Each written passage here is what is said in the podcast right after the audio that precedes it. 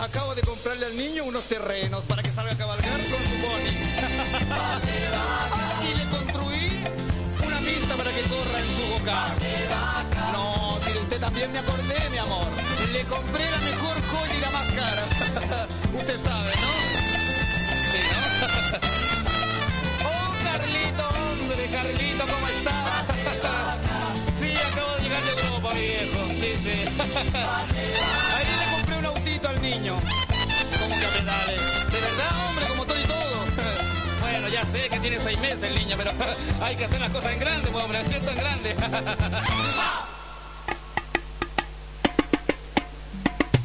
Hay que ser bien pan de vaca para no cachar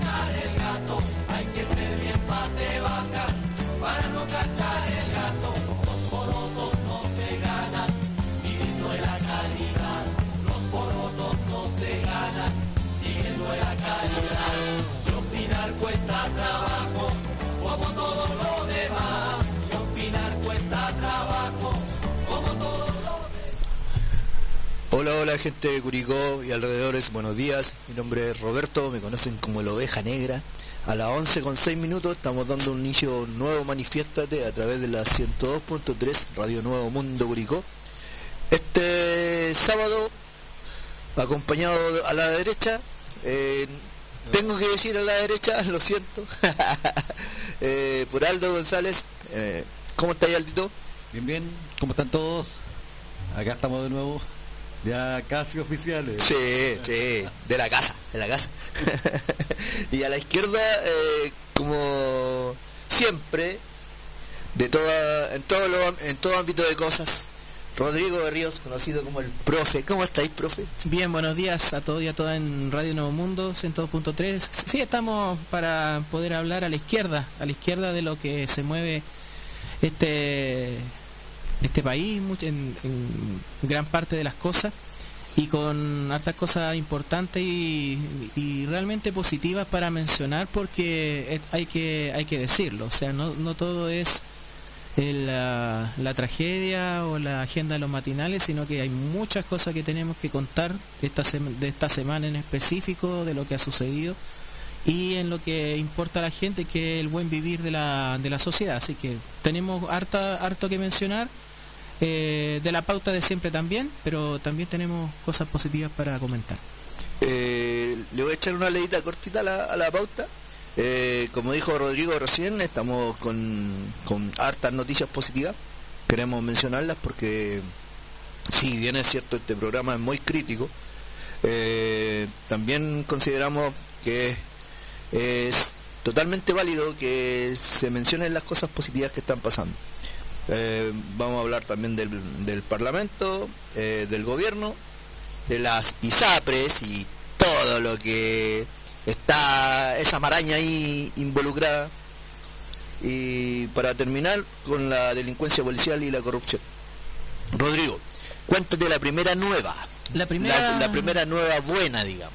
Sí, eh, dentro de todo lo que se ha, se ha comentado esta semana, lo que se intenta comentar, porque eh, se tiene que saber eh, varias cosas importantes. Lo primero, eh, que tiene que ver con la justicia territorial y económica, dice relación con lo que es el royalty minero. Y lo mencionamos la semana pasada, el royalty minero realmente es una ley que, en primer lugar, trata de hacer justicia con todas y cada una de las externalidades que genera la, gran minería en Chile.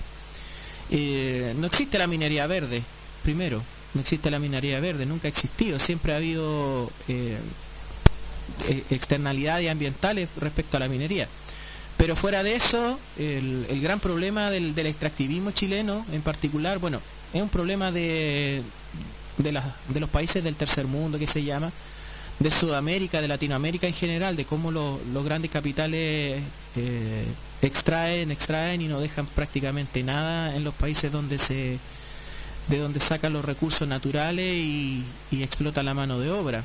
Y las veces que los pueblos se han intentado levantar contra esa explotación para hacer justicia, para recuperar lo que les pertenece, porque los recursos del subsuelo y del, suelo pertenecen a todos los chilenos, no pertenecen a Julio Ponce Lerú, no, no pertenecen a un consorcio chino, no pertenecen a, a una empresa en particular, pertenecen al, al conjunto del, del país, de la sociedad.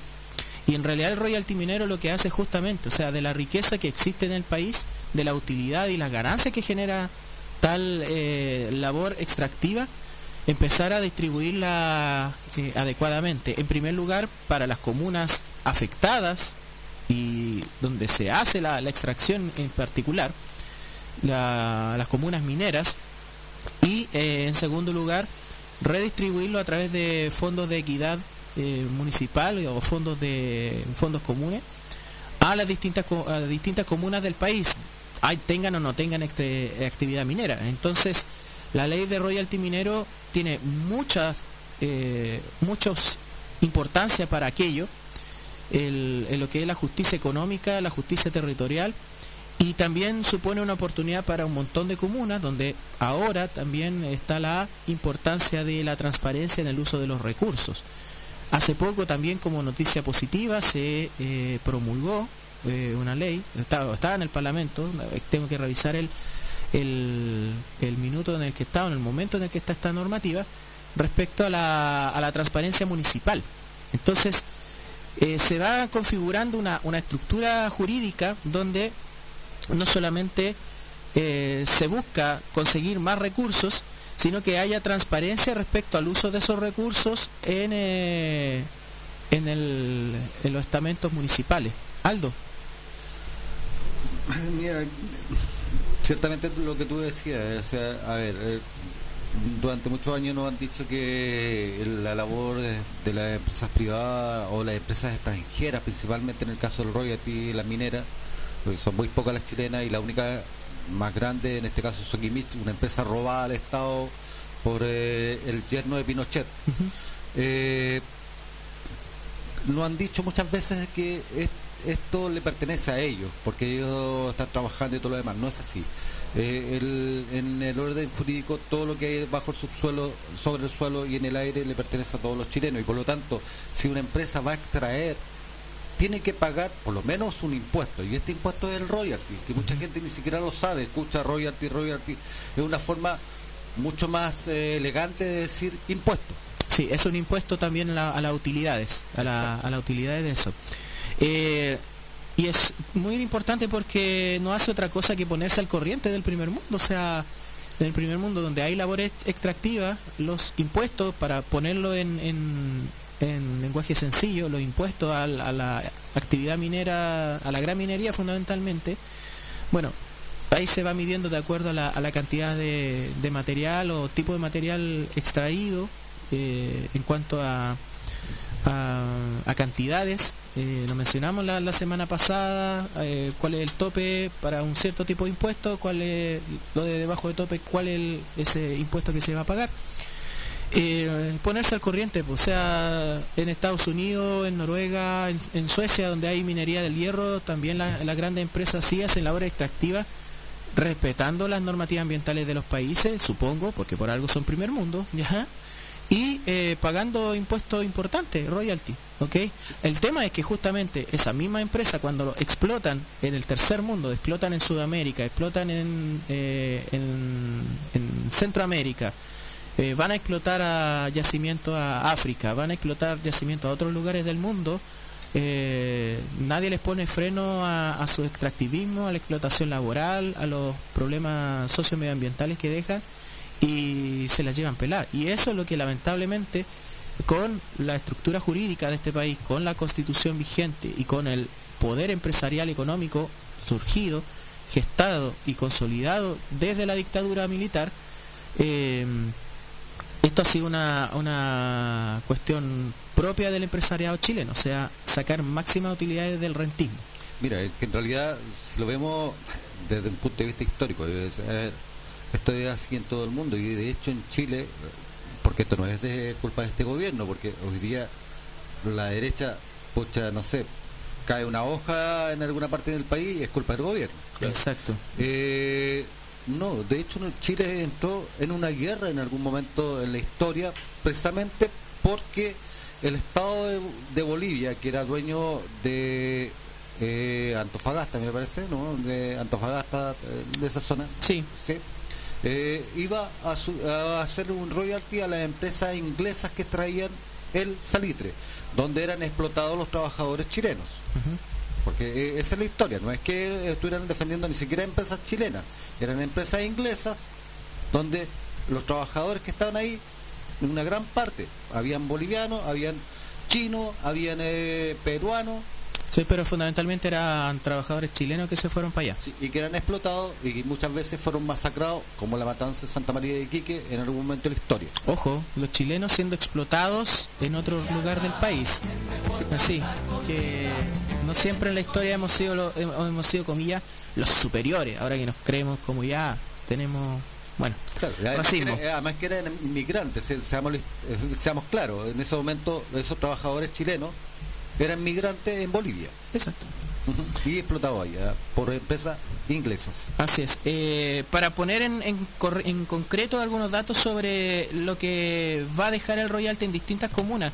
Bueno, ¿para qué decir las comunas mineras? O sea, evidentemente las comunas y las regiones mineras van a dejar mucha mucha riqueza, mucha eh, mucha economía para la economía local. Las regiones más eh, más beneficiadas, obviamente, Tarapacá, Antofagasta, Atacama, Coquimbo, Valparaíso, bueno, Metropolitana, también hay faenas mineras. En el caso del Maule, eh, cerca de 30 y, cerca, cerca de 30 mil millones de pesos, creo que es el, el parámetro. Eh, y eh, una distribución por comuna que mm, fundamentalmente, bueno, se excluye a Curicó y Talca, fundamentalmente porque son las comunas en la región del Maule que tienen mayor capacidad económica eh, y generación de ingresos a nivel comunal, a, a nivel regional. Sí reciben otras capitales provinciales como, la, como Cauquenes y Linares, pero también es importante cómo llegan recursos a comunas como Yerbabuena, Peyúgue, Pencahue, eh, Colbún, etcétera, etcétera. Y bueno, vamos a ver qué uso de los recursos hacen, por ejemplo, en una comuna donde no hay días sin irregularidades, como siempre hemos dicho, en el caso de Teno, que recibiría cerca de 374 millones de pesos por royalty. Sagrada Familia, cómo se estará frotando las manos la UDI y Arriagada, ya Martina Arriagada, porque recibiría unos 337 millones de pesos, o sea, casi la mitad del de Falco eh, o la malversación de fondos de que hizo el municipio de la derecha en Sagrada Familia. Me imagino que ya no tendrá que vender eh, licencias truchas. ¿no? Sí, no, o, o meterse con automotora, cosas raras, Claro. ¿ya? Son fondos muy importantes a nivel de- del presupuesto de cada de cada municipio. Bueno, eso en detalle. Eh, a cada una de estas cosas vamos a decir cómo votó la ultraderecha. Obviamente votó en el royalty minero en contra, tanto en diputados como en senadores. ¿Ya? Votó en contra, por ejemplo, de Ucrania Moreno, ¿ya? Benjamín Moreno y toda la, la, la runfla fascista. Una pregunta, ¿cómo votaron los patriotas republicanos? Votaron por los chilenos, ¿no? No, votaron por el capital extranjero. Ah, Votar, y votaron por los Luxich. Votaron por eh, Anglo American. Votaron en favor de todo eso. No votaron en favor del pueblo chileno. Porque además estos fondos van para mayor seguridad pública, mayores eh, capacidades de los municipios de gestión, es importante. O sea, esta plata le va a llegar a los municipios y los municipios van a tener que saber gestionarla y saberla rendir. ¿ya? Esto también cotejado con la ley de transparencia municipal. Otra de las eh, noticias positivas que tenemos esta, esta semana, eh, bueno, varios anuncios y varios, varios resultados, lo que dice relación con, con la ley de contra los delitos económicos. Esto todo relacionado también con el Parlamento, porque como dijo la ministra Camila Vallejo hace una semana, las cosas eh, no se gobierna por decreto, ¿ya? Este no- eh, en una democracia no se gobierna por decreto, todo el tiempo. Entonces se necesita también del Parlamento para generar leyes o para darle salida a legislaciones que son importantes. Una de las leyes y que tiene que ver con la impunidad económica, que tiene que ver con la mm, con la injusticia que existe frente a ciertos delitos, como que hay cierta delincuencia que sí se persigue y otra delincuencia que sigue impune, dice relación con los delitos de cuello y corbata, ya la promulgación de ley contra los delitos económicos y los delitos ambientales. Eh, Los delitos económicos y delitos ambientales que también son delincuencia, pero que está revestida o camuflada en los trajecitos de cuello y corbata, por algo popularmente se dice ley eh, de, contra la de persecución a los delitos económicos ambientales o ley de contra los delitos de cuello y corbata, ¿ya? O sea, eh, todas aquellas colusiones, abusos del, del comercio, del retail, de financiamiento irregular de la política, ¿ya? de financiamiento eh, trucho, caso Penta, Soki Mitch, eh, platas de municipios que van a campañas políticas, eh, quizás lavado de dinero narco relacionado con esto, acordándome un poco de lo que era el cartel Jalisco Milipilla, donde salía en la fotito Juan Antonio Coloma Álamos, donde estaba Macaya, María José Hoffman, sacándose fotos con uno de los integrantes de esta banda de narcotraficantes, que era de derecha, que, que financiaba también eh, a las campañas y todo lo demás. Bueno, esta ley de, contra los delitos económicos, su promulgación, donde los responsables deben pagar con pena de cárcel este tipo de delitos. Ejemplos, los casos de abuso en el retail de abuso de tarjeta de crédito, la Polar, bueno, todo, esta, todo este detalle, eh, pena de cárcel, en vez de penas de libertad vigilada, que es una de las cosas que más indigna, o sea, ¿quiénes terminan en la cárcel? No termina Julio Ponce Lerú, no termina eh, los ejecutivos de Penta, el Choclo de Élano, no, no, terminan en la cárcel todos esos personajes, que también son delincuentes, terminan con medidas bastante eh, irrisorias. bastante irrisorias al nivel de los delitos. El, panorama de bueno antes que nada le quiero decir a la gente que nos está escuchando en el 102.3 eh, que también estamos en Facebook para que nos puedan comentar y dar opiniones acerca de lo, de lo conversado hoy eh, ¿El panorama de, de Torrealba, del alcalde, es distinto después de esta ley, profe? Hay que empezar a ver. ustedes? Hay que pensar a ver cómo se puede aplicar y los alcances. O sea, cuando estén probados claramente los delitos de corrupción, perfectamente se le puede aplicar la ley, porque no está, mm, eh, no está, a ver, eh, jurídicamente Torrealba todavía no está, no ha declarado todavía no es culpable, claro. Claro, o sea, la culpabilidad de la, o sea, la investigación está y todo lo demás, pero eh, en cuando entre en vigencia habría que ver si realmente se le puede aplicar esta esta normativa o no. Sí, pues hay que, ver una cosa, y, esto tiene que ver un tema jurídico. Eh, las eh, normativas por lo general, a no ser de que se deje explícitamente que son retroactivas. Claro, ese es el tema, eso, lo eh, pregunto. Cuando se inició un proceso, en este caso el proceso en, en Lobarnechea, se inició antes que la ley. Mm. Así que puede, puede ser de que apelen de que no se le aplique esta ley porque en realidad eh, el proceso empezó antes. Es lo mismo que pasa, por ejemplo, con eh, el reginato en, en, Viña. En Viña o con eh, la robotina en, Maipú. Claro, claro. claro. hay, que, hay que ver en, qué marco jurídico se presenta. claro, lo otro es lo que decíamos antes, la ley de transparencia municipal, cómo se implica. Y em, caso de financiamiento irregular, colusión económica también, como mencionarlo. Después voy a hacer una reflexión porque esto también me da a entender toda esta eh, batería de, proyectos de ley con algo que perfectamente pudo haber sido eh, la, base y el sustento del sí la base y el sustento de, de un marco legal mucho más potente eh, yo creo que está todo muy claro que tiene que ver con el proyecto de nueva constitución.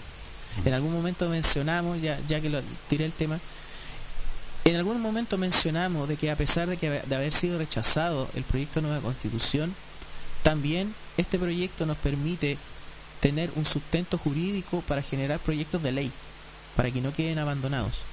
Y esos proyectos de ley ponerlos a disposición de la ciudadanía a través de esta, de esta estructura de la estructura eh, parlamentaria o con las condiciones que tenemos ahora, por lo menos para que se planteen como discusión.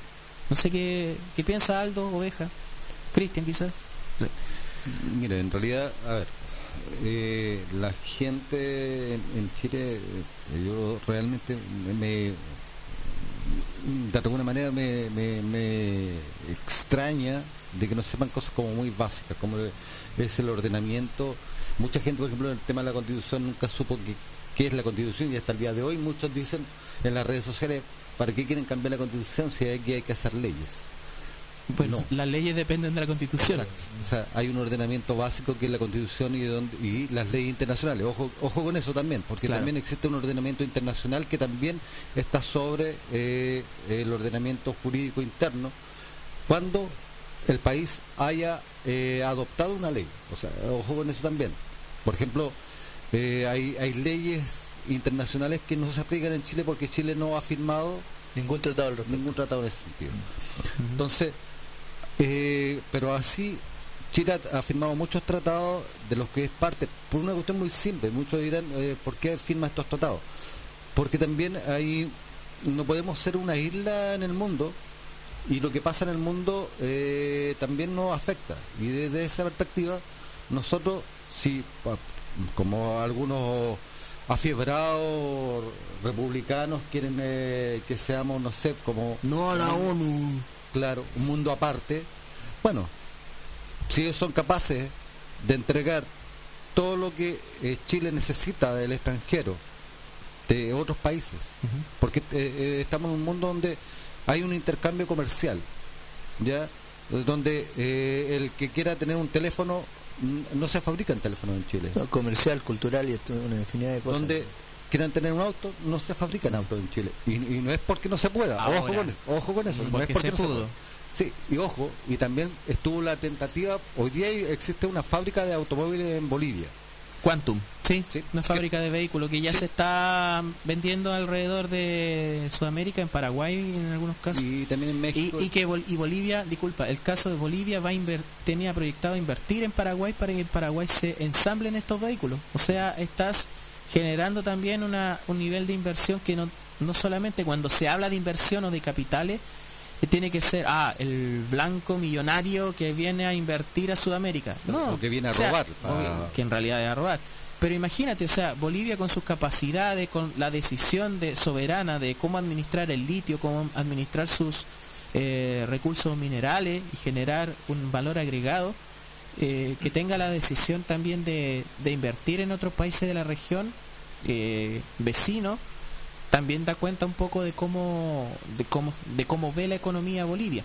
Sí, eh, mira, en realidad hay- hay- yo sacaba cuenta de esta fábrica en, en- en Bolivia porque esa fábrica originalmente estuvo pronosticada para Chile.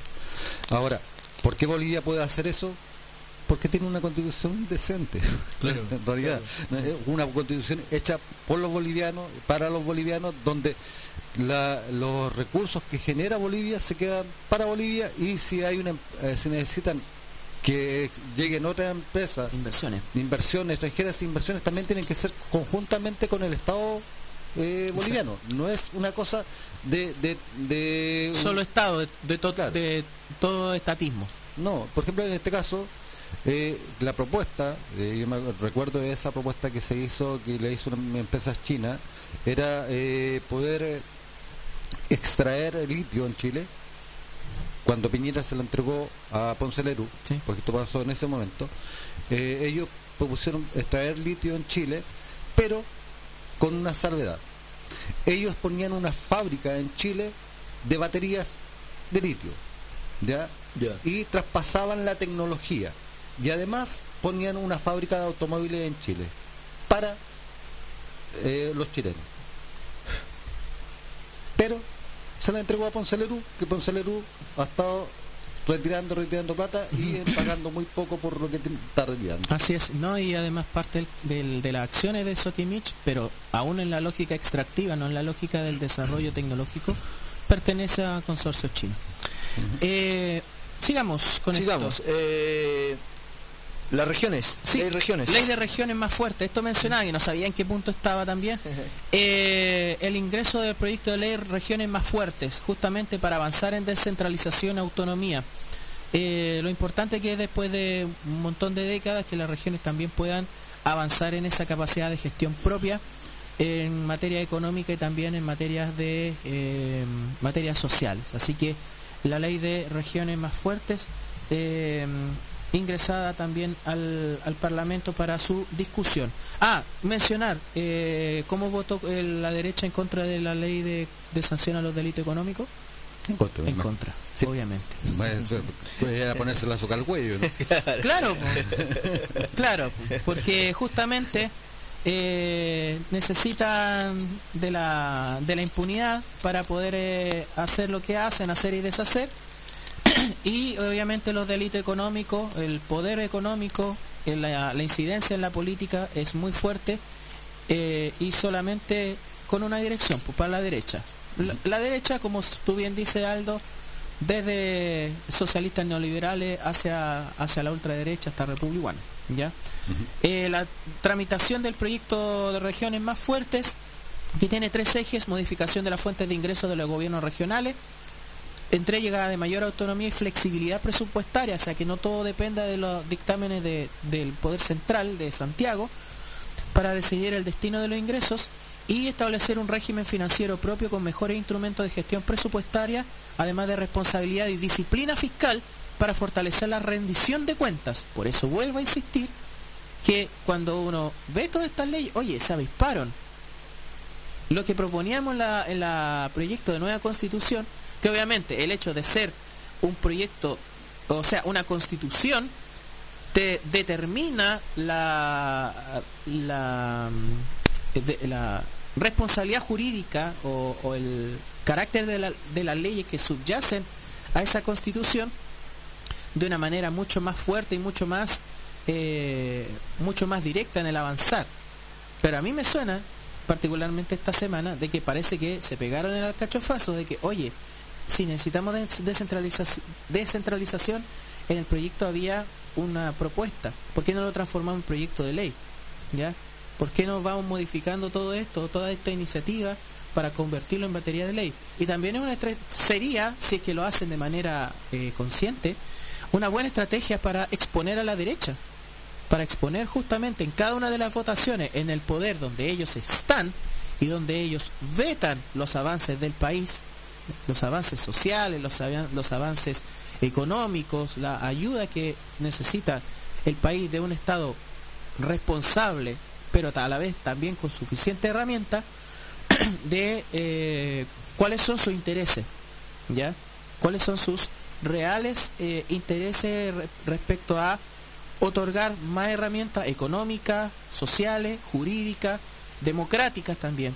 Entonces, me parece que si no tiene un, un aire, tiene una brisa Claro. a lo que eh, realmente era el- la intención de modelo de país que planteamos en el proyecto de nueva constitución y transformarlo en proyecto de ley, si vuelvo a decir, si se hace de manera consciente, me parece bastante inteligente y de una vez por todas que se peguen en el alcachofazo, de, de- de tratar de que estos temas sean opinión pública. Yo soy una persona eh, positiva en algunos en algunos aspectos, pero eh, mira, así como se van las cosas, eh, creo que al final lo que se rechazó en Chile, la constitución que se hizo en, la convención constitucional, se va a ir aplicando lentamente, pero se va a aplicar en este país. ¿Por qué? Porque en realidad tiene que ver con una un tema de necesidades. No tiene que ver con un tema de, de ideologismo como lo trataron de poner en algún momento. Aquí es un tema de necesidades sociales. Y eso se va a ir dando muy lento. Pudo haber sido rápido y pudimos haber avanzado y pudimos volver eh, a ser un país en vías de desarrollo. Porque nunca hemos sido un país des- desarrollado, eh, eh, un país en vía de desarrollo. Porque en realidad, en realidad con esta cosa del rechazo a la constitución tuvimos un retroceso. Volvimos a los nefastos días de los 70 con la dictadura en Chile. ¿sí? En realidad fue eso. Así de, así de drástico fue el retroceso. Ahora, paulatinamente se van a ir aplicando esto. eh, también tiene que ver con mucho con, con que la gente tome conciencia de que acá la democracia, la democracia está en las manos no de los políticos, Está en manos de las personas. exacto. Y por lo tanto, yo tengo que hacerme responsable de la democracia que hay en mi país. Yo lo dije la, la semana pasada, lamentablemente hay una generación que elogiaba a un deportista que andaba orinando por las calles y eh, él tenía una frase muy clara, No estoy ni ahí. el no estoy ni ahí. Y esa generación es la generación del no estoy ni ahí, pero no estoy ni ahí con qué? ¿Contigo? Bueno, problema tuyo, pero el problema está cuando no estoy ni ahí con todo el resto. Cuando tú eres un ente social, eres una parte de la sociedad. Y desde esa perspectiva, eres un irresponsable. ¿Mm? ¿Mm? Exactamente. Em, El bueno, irresponsable califica dentro de- del, del facho, digamos. No, no, ¿No? no, no, no. eh, eh, a ver, eh, yo creo que aquí se, se mm, sobredimensionan demasiadas cosas. A, a ver, ni Chile es un país fascista, porque no lo es. Ahora, diría que es un país de iluso, un país de, de gente miedosa, un país de gente que, que no piensa las cosas. Ignorante, ¿no? Mm, Hasta cierto sentido en algunas, en algunos, en algunos estados. funcionalmente ignorante. Exacto. Ok. Funcionalmente ignorante. Y de alguna manera, lo, lo he mencionado varias veces, eh, separar a- al, al ignorante del, del, del estúpido. Claro. ¿ya? Porque es una cuestión, no es una cuestión de conocimiento, sino que también de moral, de moral social. Pero bueno, eh, ese es el, marco que tenemos y por eso es importante la comunicación y por eso es importante difundir, avanzar, que, estos sean los temas que se, que se planteen, no solamente un discurso unívoco sobre la realidad. ¿ok? Por eso es tan importante el trabajo comunicacional que tiene que hacer el gobierno. Pablo Paredes, por favor, ponte vivo, pues, viejo, secretaria comunica- secretario comunicacional del gobierno. Ya hay un montón de cosas positivas para recalcar toda la semana. Pero no le ponen voluntad, viejo. No le ponen ganas. ¿Qué es lo que pasa? Yo no, yo- No hacen la lectura de realidad. Nosotros hacemos los esfuerzos que tenemos. Y bueno, lamentablemente, y tengo que decirlo, eh, también, pucha, el gobierno tampoco ayuda a, a los medios que pueden ser afines o que pueden sostener esta esta, esta, este relato, y que no es solamente un relato de de eslogan, sino que también es una, es una las medidas concretas y efectivas que se han hecho en beneficio de las personas. Lamentablemente, bueno, hay que decirlo, ¿por qué van a la radio, a la radio fascista? Pues, por una cuestión de cobertura, de audiencia. Bueno, lamentablemente estuvo, tu- eh, hablaron en la radio del frente, ya, que a pesar de que le dieron el espacio a Camila Vallejo de hablar sobre la, la iniciativa de gobierno, sobre cómo ha avanzado, obviamente el, te- el- casi el único tema que hablaron, tema de delincuencia, y la, la vocera expuso la realidad del, del, del trabajo del gobierno en, ese ámbito, que está viendo resultados, muchos resultados en cantidad de detenidos, en desarme de redes eh, de crimen en Santiago, en Arica también, como siete detenidos del, por el tren de Aragua y todo lo demás. Eh, incautación de armas, decomiso de droga, eh, órdenes de aprehensión, cómo han bajado los los robos de auto en la región metropolitana, ahora se van a enfocar en otras regiones también, en Valparaíso fundamentalmente. O sea, eh, sí, ya, da esa noticia en esa radio, pero después te- esa radio te da la vuelta a la crónica, el discurso y te vuelve a, a poner en contra al gobierno en ese sentido. Pero bueno, Aldo, tema pero que- comunicacional. pero- Aldo, lo- termina lo que está diciendo. Sí, lo que pasa es que, eh, a ver, yo veo, lamentablemente, veo en este gobierno muchos vicios de los gobiernos de la concertación. Hablar La- para lo- la tercera. sí, la- la- el gobierno de la concertación financió al Mercurio, financió a la tercera, financió al Mega, financió el Canal 13. ¿Y, y cómo lo financian? Publicitando, etcétera. Y abandonó TVN por otro lado, dejando la expensa de eh, ser una televisión eh, casi totalmente privada, con la lógica edi- editorial del- de lo privado. Entonces, desde esa perspectiva, personeros de gobierno caen en, en la misma- Sí, como se cayó el diario La Época, Claro, como murió el diario La Nación. como murió eh, el canal Rock and Pop Sí, en su momento. en su momento, claro. Sí. Y yo te digo, o sea, el problema, el problema está en que, a ver, yo a todas estas lumbreras, y lo digo así, a las lumbreras que tenemos aquí en la gobernación, acá en la, en la gobernación de Curicó, Uh, sí, eso. ¿ya? A, a- Y a las lumbreras que han contratado últimamente también ahí. sí, a esas lumbreras que siguen haciendo est- est- lo mismo que supuestamente ellos criticaron porque en realidad eran contrarios a los gobiernos de la concertación. Los echaría. Porque son incoherentes. Porque están fuera de tiesto. y porque son estúpidos.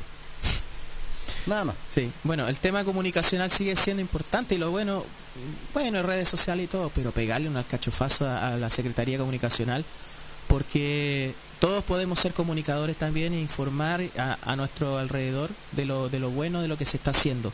Y en ese sentido, bueno, en comunicaciones se, van a, se va a ampliar la frecuencia, esto quizás importe también para la radio, Cristian, ampliar la frecuencia modulada para permitir la entrada de mil nuevas emisoras. Ojalá que no sean todas de confesiones religiosas, que, es- que son las que acaparan gran parte de la, de la frecuencia modulada en las radios. Pero bueno, la idea es ampliar también la posibilidad de más medios de comunicación. Eh, El salario mínimo. salario mínimo, votación en contra de la derecha, po.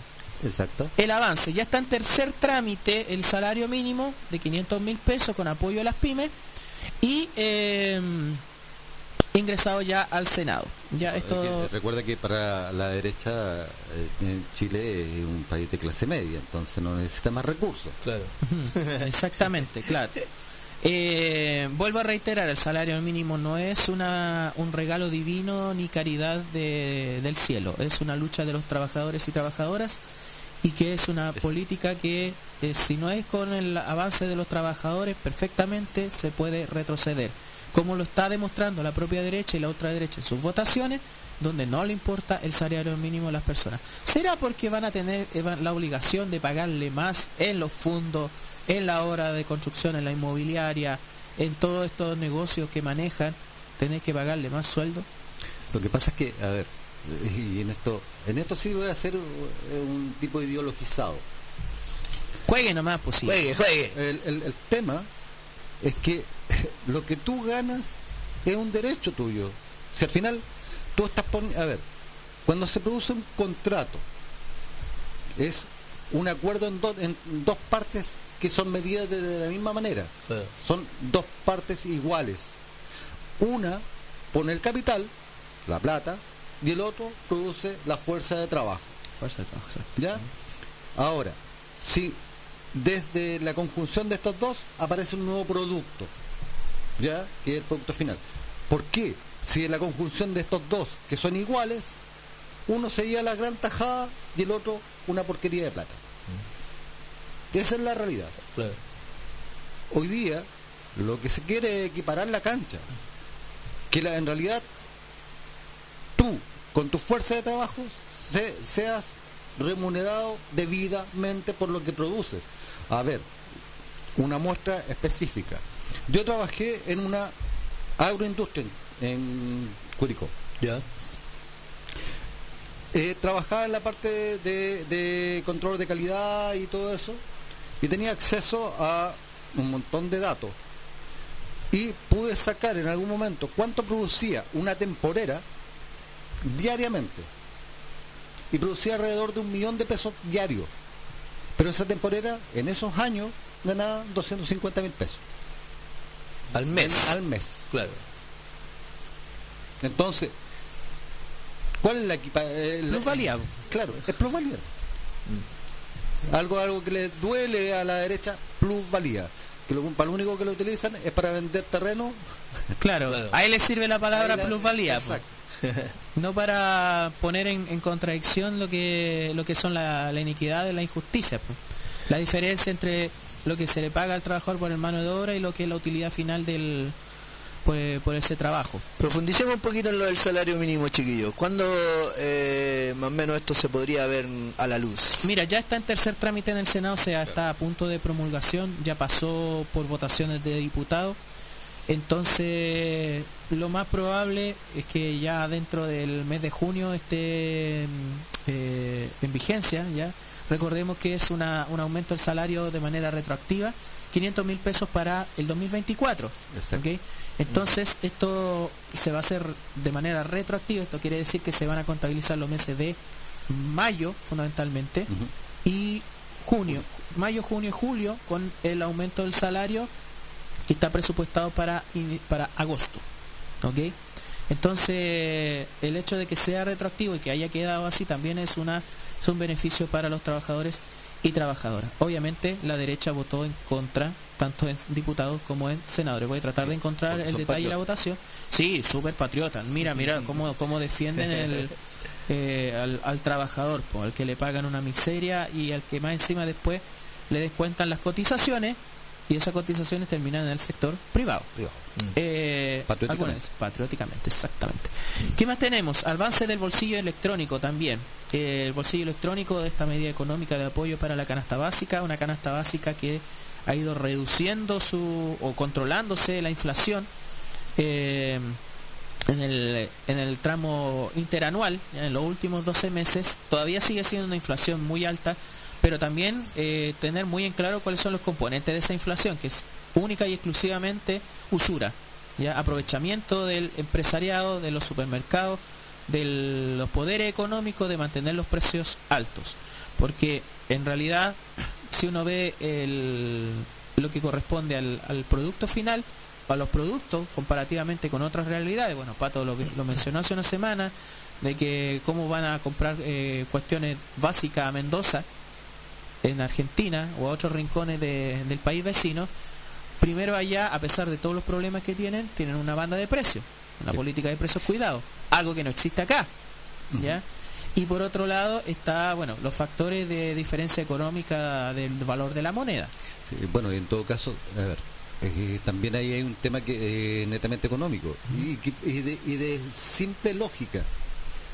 Argentina tiene una inflación caballa, o sea, en términos en Histórica. este- históricamente, una inflación que triplica o cuatriplica la inflación chilena. Pero resulta que allá las cosas son más baratas que en Chile. porque además es un país productor. O sea, se fuga un montón de producción al extranjero. Los grandes terratenientes ganan un montón de plata y dejan poco. Por eso está, existe la, el tema de las retenciones ¿ya? en Argentina, que les critican y todo lo demás. Que en realidad es para poder solventar la deuda que ha ido adquiriendo por décadas y que se profundizó fundamentalmente con el gobierno de Macri. ¿ya? Con, una, con una toma de deuda insalvable.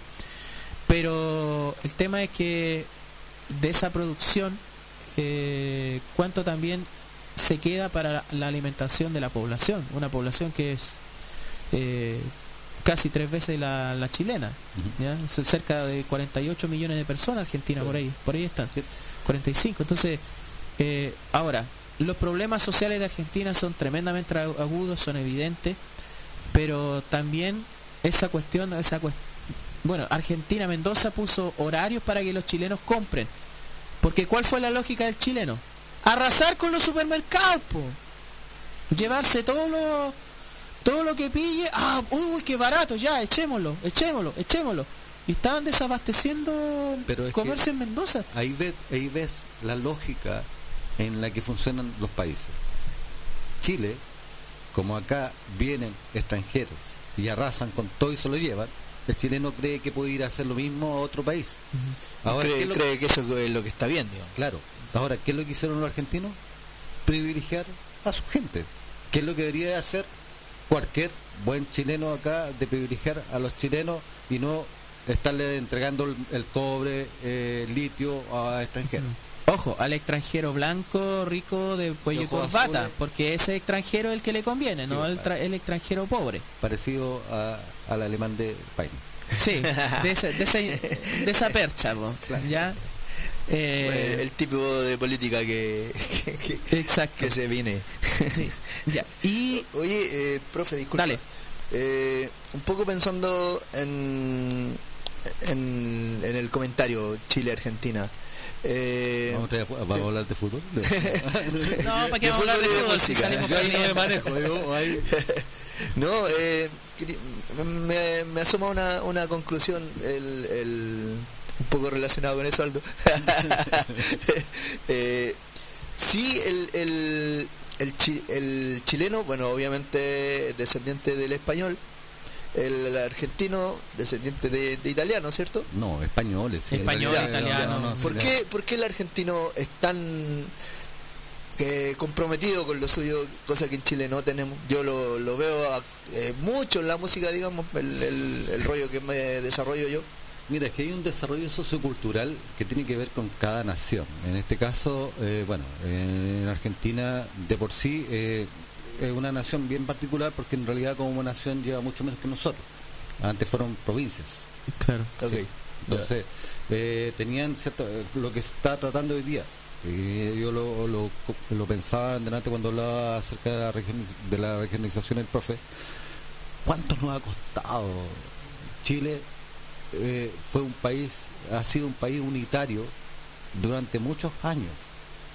Hubo, 1833. hubo un intento de federalismo que fracasó, porque en realidad acá está, eh, le hicieron esto para... La disputa de, de- de ciudad de Eh, oligarquías.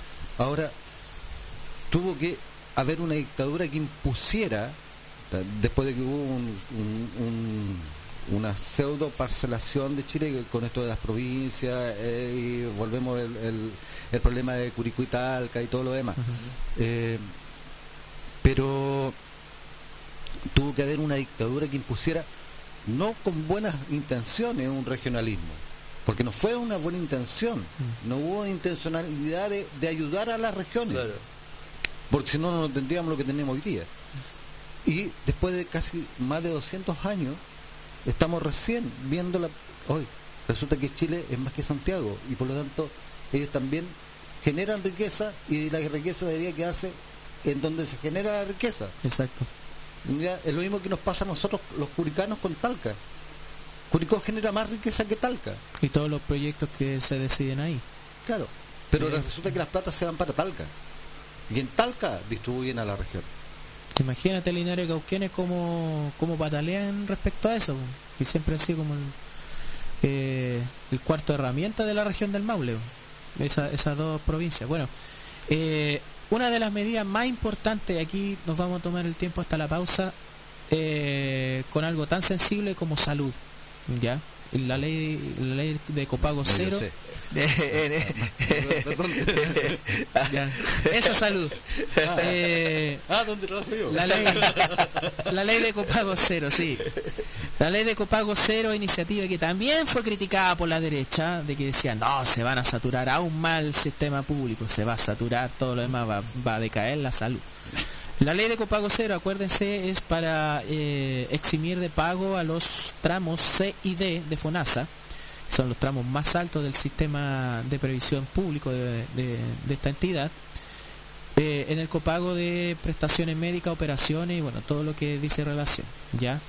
Eh, muchas veces esos tramos C y D no son los más adinerados porque, bueno, la mayoría de la población está en FONASA y gran parte de esa población no, no tiene un ingreso que supere los 800 o el millón de pesos estando en FONASA. O sea, estadísticamente, ya es cómo se van definiendo los tramos. Eh, ahora, claro, hay que ir haciendo ajustes en cada uno de los escalafones A, B, C y D eh, de FONASA, pero independiente del tramo, eh, se eximía de pago a estos escalafones, el C y el D, del copago de las prestaciones médicas. Bueno, esa normativa ya prácticamente cumple eh, eh, medio año, desde septiembre de 2022 a marzo de 2023, y tenemos casi 700.000 personas beneficiadas por esta iniciativa del copago cero. En promedio han ahorrado 91 mil pesos en prestaciones médicas, cada familia o cada persona en realidad. ¿ya? Hay prestaciones de más, de, donde el copago era mayor, otras que era menor, pero han eh, ahorrado cerca de 91 mil pesos o, bueno, las cifras rondan ese, esa media en tener que pagar por salud. ¿Ok? Si eso es una cuestión, o sea, también esto es parte de la economía, lo del bolsillo electrónico también como ha aportado eh, miles de millones de pesos, 18.500 millones de pesos para más de un 1.4 millones de personas en este apoyo para la canasta básica. Eso también se convierte en, por un lado, ahorro en la canasta básica, pero también eh, en movimiento económico. Y eh, disponer de dinero que antes eran para salud, para otras, eh, otras necesidades, también es una ayuda económica. Sí, a ver, aquí la cuestión no es solamente llenar de bono o, o llenarle los bolsillos de plata a la gente, sino que también de que la gente no tenga la necesidad de pagar por cosas que no debería pagar como la salud. Entonces, la ley de copago cero, de copago cero, perdón, ha ahorrado un total estimado en el conjunto de estas 700.000 personas cerca de 62 mil millones de pesos a las familias de, de Chile. me permite una salvedad, creo que algo manejo en este, en este ámbito. Mira, yo creo que, a ver, nosotros, los que trabajamos en, la base de la pirámide de salud, pues eh, la, salud también es una pirámide. Y donde Pero no una estafa, como el PDG. No, no, para nada. Eh, donde la base es la salud primaria, por eso se llama primaria. Después tiene salud secundaria, terciaria, cualquiera. ¿ya? Y eh, paralelamente tiene un sistema privado y otro que es un, fondo común. ¿Ya? Porque esta cosa es así. O sea, acá en Chile sí existen los fondos comunes. Ya para salud y también para pensiones. Ahora, nosotros que estamos en la parte baja, eh, no nos vengan con cuentos. Aquí nosotros atendemos a una gran cantidad de la población y no se le cobra. ¿Ya? Y eh, lamentablemente también eh, la población asume que, ojo, una cosa que no se le cobre directamente. Porque la salud en Chile se paga toda. Lo puede pagar el usuario en forma directa, si va a una, a una consulta particular, o hace un copago mediante ISAPRE para que le cobren un montón de plata que no tiene que pagar, o no paga directamente como lo hace en FONASA, pero sí lo, lo hace FONASA, con, con lo que le descuentan acá trabajador, trabajador se está pagando, pero eh, se, está pagando de un fondo común. O sea, si tú te enfermas probablemente a lo mejor con tu 10% no vaya a pagar eso. Pero yo solidariamente de mi 10% te estoy pasando para que esa prestación tú la pagues. ¿Ya? Y tú no, no, eso no lo ves. Y la gente no lo ve. Y por eso que asumen muchas veces derechos que no son tan derechos, ¿ah? entre comillas. El derecho a pagar por educación, pagar por salud. ¿Qué derecho es ese? ¿Qué, qué, qué distorsión mental tienen? Y desde esa perspectiva, te digo, o sea, aquí han salido, yo he escuchado un montón de declaraciones a, que va a colapsar el sistema público. Oye, nosotros atendemos a, los ISAPRES, les cobramos, les cobramos como una atención particular. Claro. Pero les cobramos. Me consta. Atendemos a Capredena y Preca, también les cobramos. ¿Ya? ¿Por qué? Porque resulta que la ISAPRE no tienen clínica en todo Chile. No. Capredena, Dipreca tampoco tiene clínica y hospitales en todo Chile. Entonces, ¿a dónde terminan? En lo público. En lo público. Y hemos colapsado por eso. Estamos, estamos, bueno, tengo compañeros que están un poco estresados, pero eh, sí, no, estamos al borde de tirarnos de un abismo y somos capaces de más. ¿Ya? Hay ahí está la capacidad de gestión, todo lo que corresponde. más allá que no nos roben las platas de salud por sí, Sí, de que los municipios no empiecen a hacer chanchullos para para dejar hoyos financieros de miles de millones eh, de fondos de salud. Claro. Ya como, como están perdiendo educación poco a poco, ahora la, la gran eh, el, gran botín va a quedar siendo va a seguir siendo salud, porque todavía la salud no está en una estructura de, de vuelta centralizada al Ministerio de Salud. Eh, respecto a eso, la incorporación del Hospital Clínico el JJ Aguirre de la Universidad de Chile al sistema público de salud. También eso es importante para un sector de Santiago. Y en ese sentido también la reducción en tiempos de espera de la lista de espera en cirugía en un 32%. Eh, tengo una pregunta para después de la pausa, Aldo. Eh, me preguntaron el otro día en qué está el hospital nuevo de Curicó. Pero veámoslo a la vuelta de la pausa. ¿Qué está? Cuando quieras encontrarte con tu propia identidad. Óyeme, pate vaca, óyeme, pate vaca.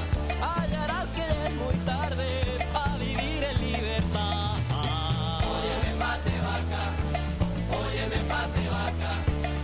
Cuando te seca la pila de todos los timbres que vos apretás. Óyeme, pate vaca, óyeme, pate vaca.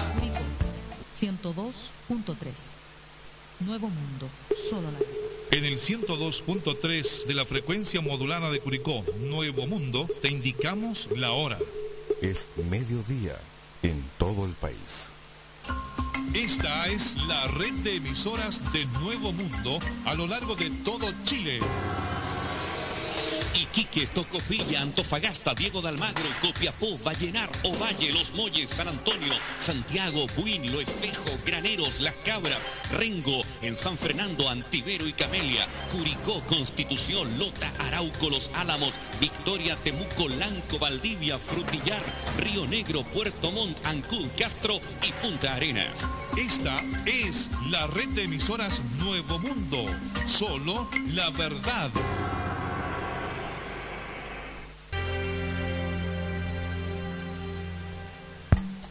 ¿Aló? Con el señor Capataz, por favor. Hombre, ¿qué pasa que no escucho esas máquinas trabajando? ¿Que no hay energía eléctrica? Bueno, que usen las viejas, pues, hombre. No me importa cómo, lo que trabaje, ¿me entiende? Que trabaje. Eh, Señorita si llama mi dígale que iré a almorzar esta tarde. Porque tengo una reunión muy importante con los economistas.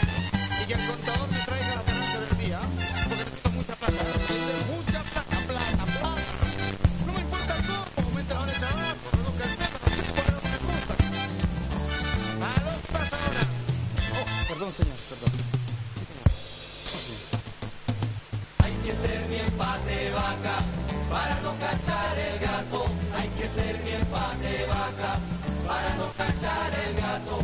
Unos pocos están arriba, los demás están abajo.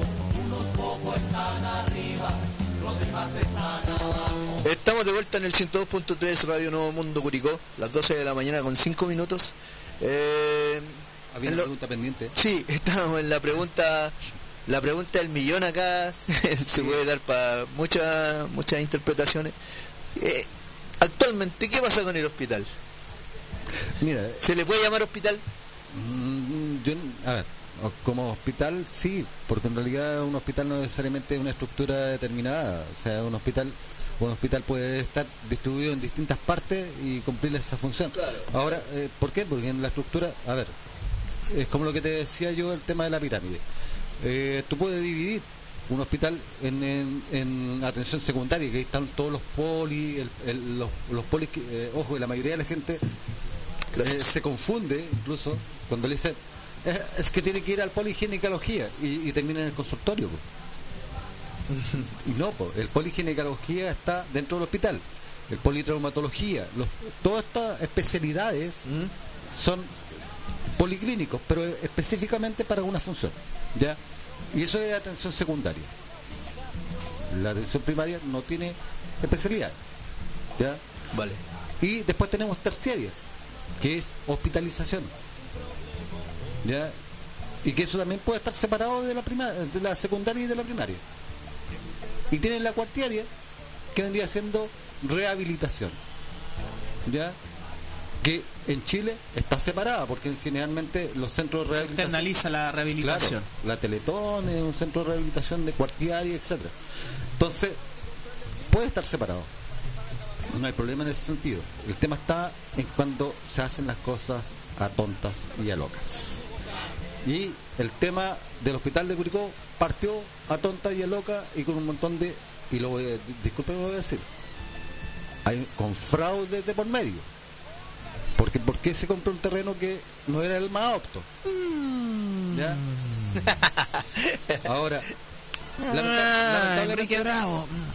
Lamentablemente en Chile, el Ministerio de Obras Públicas tiene el puro nombre. Porque hace mucho tiempo que Vialidad no existe. Hace mucho tiempo que el Ministerio de Obras Públicas no construye.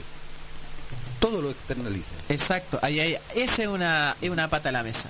Sí, Y resulta que hemos tenido la experiencia de hospitales que fueron inaugurados, por ejemplo en Santiago, un hospital que se fue inaugurado, no sé, pues en, en mayo y en julio estaba todo inundado porque está mal hecho el tema del aire acondicionado. ¿Ya? Probablemente nos encontremos con la misma sorpresa porque este también fue concesionado. OHL, ¿Mm? la constructora, si me acuerdo. Ahora, ¿qué es lo que pasa? Que eh, ¿Para qué hablar del subsuelo? Humedal. Antes, antes de, la, de la pandemia, yo, eh, por mi función dentro de la salud primaria eh, en sí, eh, tengo que tener capacitación una vez al año. En Talca nos reunimos todos los, los que trabajamos en el mismo cuento y eh, nos capacitan un día nos meten un montón de información en la cabeza pero tremenda o sea tengo el Ministerio de Obras Públicas tengo investigaciones tengo migraciones tengo carabineros tengo hasta de Todo eso en un día. en un día te meten toda esa información ya y me acuerdo que eh, esto debe haber sido más o menos el di- 2017 2018 por ahí eh, con el Ministerio de Obras Públicas estábamos viendo el tema del hospital de Curicó y ahí daban plazos, si lo vamos a entregar en esta fecha, y, se le preguntaba por qué se había demorado tanto, bueno, bueno, un montón de cuestiones. El problema está en que decía, nosotros podemos entregar el hospital, pero ¿cómo lo llenamos? Si ese es nuestro gran problema, decía el tipo de Ministerio de Obras Públicas. ¿Cómo llenamos ese hospital? Si se necesitan 6.000 trabajadores. En este momento el hospital el hospital trabajaba con cerca de 3.000, o sea, se necesitaba la- el doble. El doble, claro. Y eh, principalmente donde conseguí especialistas. Porque nadie quiere venirse a provincia, pues es mucho más rentable trabajar en Santiago, ponerte una clínica, aunque sea un 2x4, ¿cachai? Y ganáis 10 veces lo que ganáis acá. La gente se extraña por lo que gana un médico. Un médico gana más o menos, partiendo en salud primaria, gana como cerca de, de 2 millones partiendo. Y dice, oh, gana 2 millones. Sí, pero eso no es una plata muy eh, para atraer a muy, muchos médicos. Claro. Porque ningún médico... Este es como el mercado de pases del fútbol, pues si el club el club está en una división baja, eh, por mucha plata que le pongáis no, no quieren venir. pues. Y que, ojo, recordemos que la región del Maule es una de las regiones con eh, sueldos promedio más bajos del país. También hay una cuestión de cómo se atrae a profesionales a regiones que no eh, que no ofrecen los mejores salarios. Sí, O, por ejemplo, una, una, mu- demuestra un botón. ¿Cómo te traigo un traumatólogo a Curicó cuando para ese profesional la plaza mejor es Rancagua porque allá tenía a todos los mineros que si tienen sacan la cresta y va al tiro. Claro. Pero acá tenía una lista de espera de traumatología que es de 7 a 8 meses.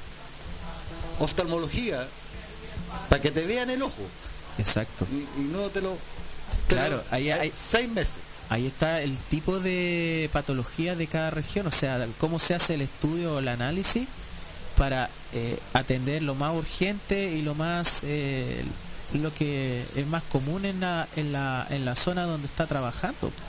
Imagínate, esta zona que debiésemos tener gastroenterólogos a destajo, porque como nos meten todos estos químicos en los productos agrícolas, la gente tiene problemas estomacales y eso y es cosa de mirar las estadísticas cómo ha, ha aumentado la cantidad de problemas gástricos en la población de Curicó. Claro, todo Pero- eso son datos. Sí. Y. ¿Dónde encuentra un gastroenterólogo? Ahí eso es un detalle, o sea, imagínate, vamos a tener un hospital nuevo, pero Un elefante blanco en realidad. O sea, donde pueden llegar los pacientes, pueden llegar los enfermos, pero no hay suficiente personal para atenderlos. Sí, es que lo que pasa es que... a O ver, vamos a tener que esperar de que lo- los profesionales que se están formando recién, recién en la región del Maule en temas de salud sean como la base de esto de este hospital no se nuevo. quedan acá. No se quedan porque se van a las clínicas. Sí. Va- toman el mismo camino que el, el médico que se recibe se va al mundo privado. Mira, demuestro un botón.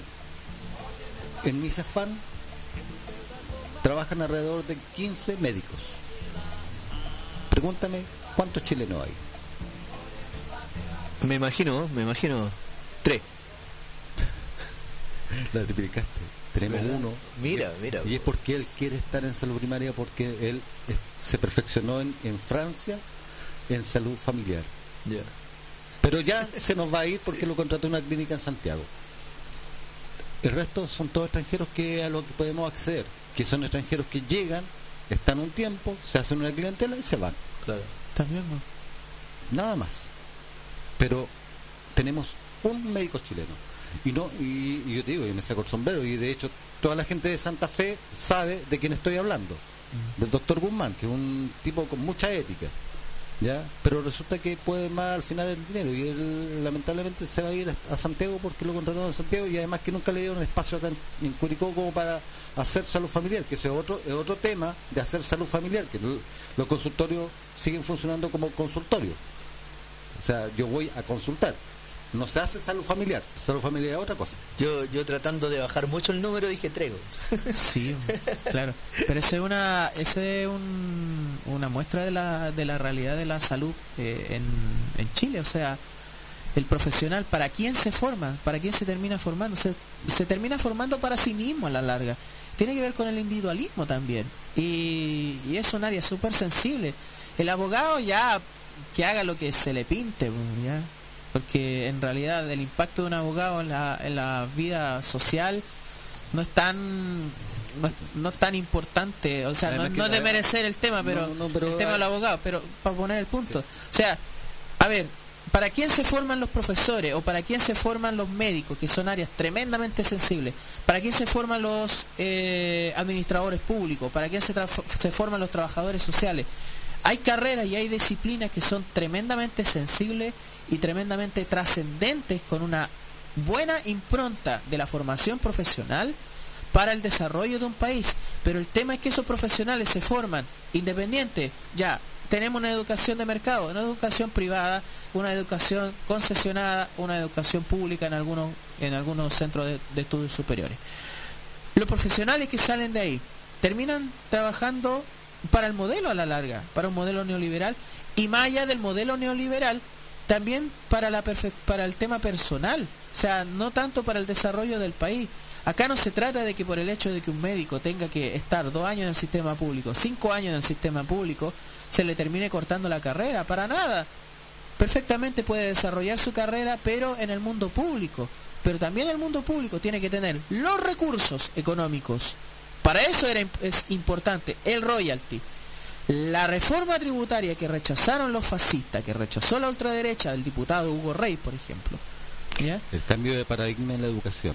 Ca- eh, toda la, la iniciativa de recaudación fiscal para tener un Estado que a través de él pueda también contratar servicios profesionales a la larga, ya si uno lo lleva en este plano, para que eh, trabajen en el mundo público, ya en la salud pública y eso es una es tremendamente eh, decidor de lo que es el producto de la educación de mercado, pero también de la sociedad individualista, porque al final si tú dices, ya, ¿cuántos años habrá estado este doctor Guzmán pensando primero en la ética, en el servicio, en la formación, que en el tema económico?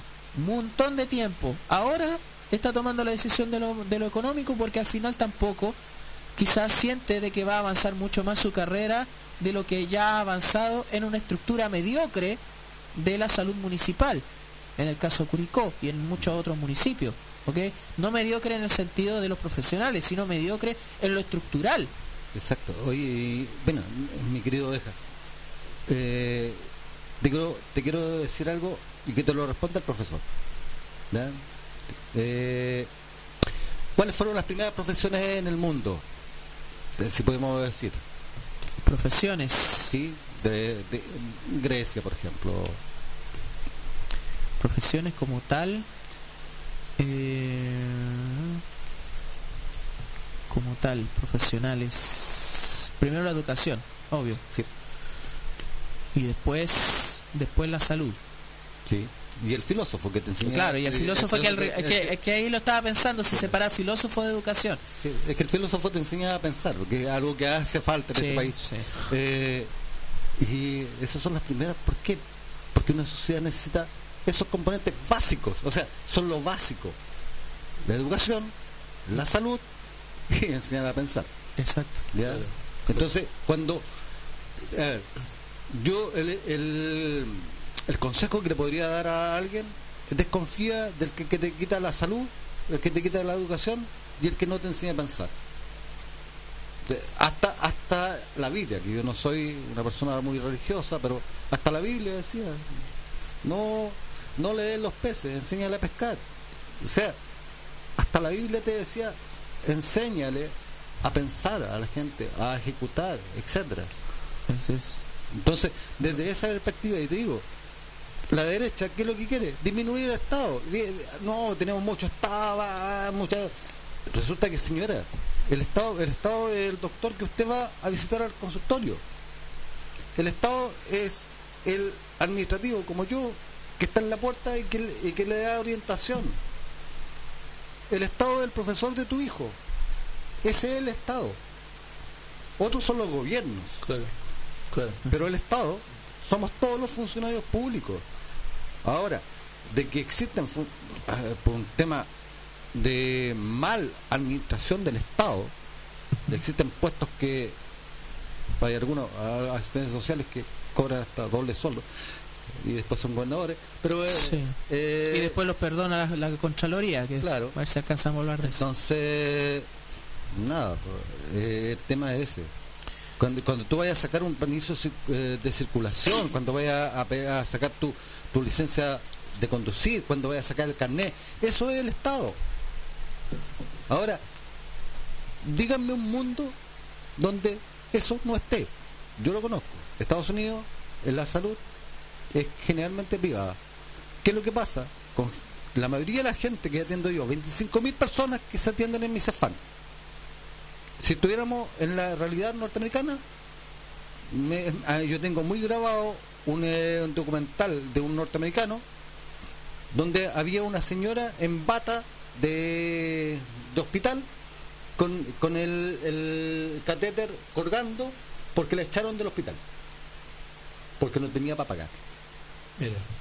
Eso es lo que quieren estos patriotas, est- estos que hablan de que no, es que Chile tiene que disminuirse el Estado, tiene que ser más la- el, el mundo privado, eh, los privados son mejores administradores.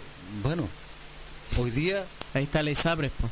bueno, pero, ah, Qué mal la- ejemplo. ¿Y de quiénes son las ISAPRES? Las ISAPRES son de chilenos, No, de norteamericano. ¿sí? son los mismos que echan a la gente a la calle en Estados Unidos. Exactamente. Oye, me llama la atención, salud, educación. Eh, bueno, hay hartas cosas que están entregadas a subvención y todo demás.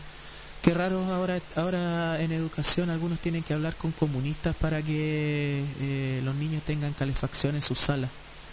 No sé, me llama la atención que en algunos colegios ahora tienen que hablar con comunistas después de que, de que lo toman como, como insulto, para que le resuelvan de que los niños estén en una sala en condiciones de temperatura adecuadas para resolver esos problemas. No sé. Algo Le- que, que pasa le- aquí en la zona. Para, para terminar el, el punto de la pregunta, les propongo un- una especie de juego. Profe, Ah, ah, te- u- teniendo... la, la última acotación. Los funcionarios nuevos del hospital que han contratado están todos estresados y esto no lo digo yo, lo dice la gente que se ha ido a atender al hospital, están vueltos locos porque ni siquiera le hicieron inducción, los tiraron. Teniendo en cuenta lo conversado, lo explicado por el Aldo y lo último, eh, ponele una fecha al hospital nuevo. El A ver, eh, 3000 A, a- a ver, juguemos. ¿Qué Sí, va estar, qué va a juego, estar hecho? juego. ¿Qué va a una estar apuesta, hecho antes? digamos, una apuesta. el estadio. Ya. ¿Qué va a estar? Eh, ¿cuánto, cuánto paga que el estadio va a estar terminado antes que el hospital? O el hospital antes que el estadio. un asado. Ya. O el funicular Celso Morales del Cerro. O Va a ser una un atracción montón, mundial. un montón de, de cuestiones. Bueno. ponle año, ponle mes y año. Ay, ay, ay, Curico, generosa tierra mía. Eh, no, el hospital al final, no sé, así como para que funcione plenamente para la salud y con todas las externalidades que tiene, lo comentábamos en, en la pausa, ¿qué va a pasar con la funeraria? Porque to- en todo lugar, alrededor de hospitales, está la funeraria. Bueno, es parte de, de la, Habría- del habría- ciclo de la vida, la habría- larga y de los negocios. Habría que ir preguntando en la Sol Septiembre si hace, andan dando vuelta para comprar casas. por Eso, pu. Y eso no estaba, no sé si estaba contemplado en el Los que nos escuchen de en la regulación del- de lo que es eh, sí pues la gente de la de la sol de septiembre van a entregar las casas o, o la gente o ya le están ofreciendo para para convertirla en este tipo de negocio. O sea qué va a pasar porque ahí hay otra cosa tienen que cumplir con normas sanitarias pues Sí, y la muni bueno qué podemos esperar de la municipalidad Fecha. pucha. Eh, antes del mundial 2030 no sé. Ah, s- estoy pensando en un parámetro eh.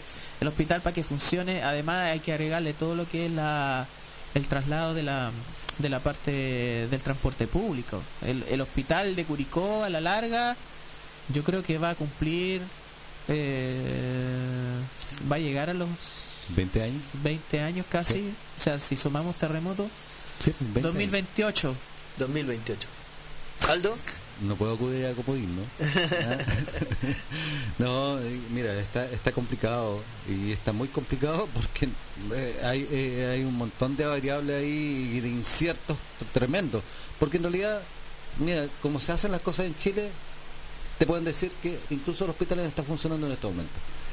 Pero la realidad, pucha, es como es como cuando pusieron radiografía en los sarcos. Sí, eh, aquí eh, todo se mueve por el titular no Claro. Tenemos SARC con radiografía, pero había que contratar al radiólogo. ese pequeño detalle. No voy, a, no voy a dejar a una enfermera que manipule los rayos X, po, toda la cosa, po. ¿Cachai? O Entonces, un enfermero. pero nos quedamos en el titular, po. Sí. Entonces eso. Es increíble esa cuestión, tremenda obra sin profesionales. Sí. Y, y después aparece Hugo Rey, no, oficiando al Ministerio de Salud para que para ver qué pasa con el hospital. Oye, si el padre de la criatura además tuvo que ser forzado, porque Mañalich se negaba a construir el hospital de Curicó, lo postergaba, lo ni- ninguneaba a Curicó. Y Mañalich es del mismo sector del señor Hugo Rey. Sí, yo te digo, hay otra cosa. Yo, yo en, esa, en, en ese cursillo que hicimos en yo le, le hice una pregunta que dejó pálido al tipo de mob. Eh, dije, bueno, me imagino que cómo se va a hacer un, un eh, hospital de alta resolución en Curicó, me imagino que irán a haber eh, hospitales de mediana resolución, por lo menos uno cordillera y uno costa. po. Porque lo único que tenemos son hospitales de baja resolución, Molina, Teno, Claro. Gualañé, Licantén. Sí. O sea, vamos a hacer una tremenda hora para que la gente de la costa se pegue dos horas de viaje, o la gente de Molina que pega en el taco en la entrada de Curicó, eh, para ir a atenderse, todo volver a concentrarlo, cuando en realidad lo que habría que tendría que haber sido es redistribuir eh, la- las atenciones de mediana o de alta complejidad incluso en distintos lugares. Pero ojo, tú dices, eh, habían personas, eh, personeros de salud, del MOB y todo eso.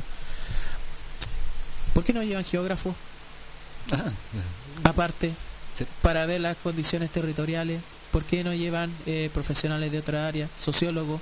Yo, ah, eh, yo no sé si tú sabes eh, en qué gobierno fue hecho el, el hospital, el antiguo hospital que se cayó. El antiguo... eh, no recuerdo bien. Data de los 60, ¿no? ¿Qué gobierno había en los 60 en Chile? Eh, Nadie Frei Montalva. Frey. Bueno, el problema del hospital de eh, que se cayó fue un problema de suelo, por un estudio de suelo. Eran, eran ciénagas. ¿No te parece? Aguantó para- el 85 por ahí. Sí, pero porque tenía un subterráneo. Pero para esa estructura, por el antiguo terreno que eso, debería haber tenido dos subterráneos, para que aguantara bien. Cimientos. Se utilizan como subterráneo. Ujú. ¿Ya?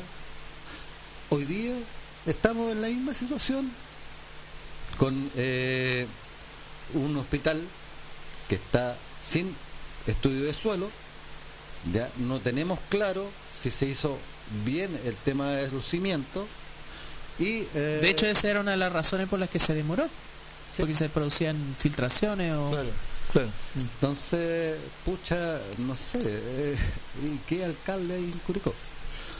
El monarca, po. Curicó, Chile. Ja- Javier Muñoz primero. La, la, la, eh, eh, es eh, paradójico que sea el, el mismo, la misma tendencia de, de los que vienen en ese momento. En ese momento me parece que en los 60 estaba aquí el, el alcalde que lleva un parque, Emiliano Roja, eh, claro. de, de qué, ¿De qué partido era? demócrata cristiano. Demócrata cristiano. Ya, pues. Pero demócrata cristiano. No, no, care- no careteando que eran demócrata y cristiano.